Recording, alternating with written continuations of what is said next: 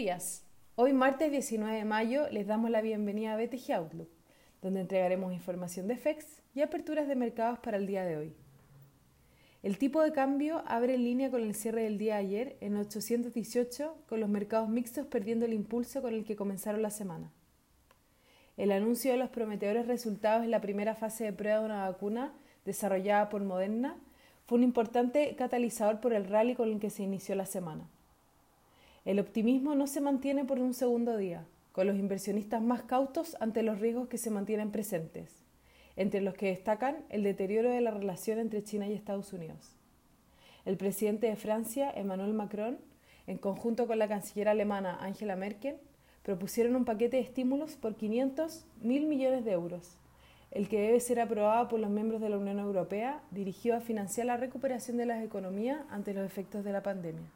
El Eurostock 50 cae menos 0,24% y los futuros en Estados Unidos anticipan una apertura mixta.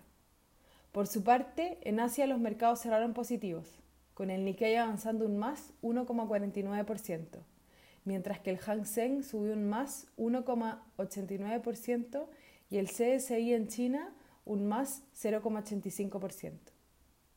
Los commodities transan positivos, con el cobre subiendo más 0,73% y el petróleo WTI un más 2,23%. La moneda estadounidense a través del dólar index se deprecia menos 0,20%. Por su parte, la tasa del bono del Tesoro de 10 años se encuentra en 0,74%, transando un punto base por sobre el cierre de ayer. Con respecto a datos económicos, en Estados Unidos se publicaron los inicios de construcción de viviendas de abril registrando una caída mayor a la esperada en menos 30,2%. Por otro lado, los permisos de construcción de viviendas en abril se ubicaron por sobre las expectativas, en menos 20,8%. Con respecto a los indicadores técnicos, el tipo de cambio opera en 818,8 hasta ahora, con las monedas emergentes apreciándose y el cobre positivo. En cuanto a los técnicos, la próxima resistencia es 826 y luego 830. Por su parte, a la baja, el principal soporte está en 820. En caso de confirmar su ruptura, el siguiente nivel se encuentra en 815.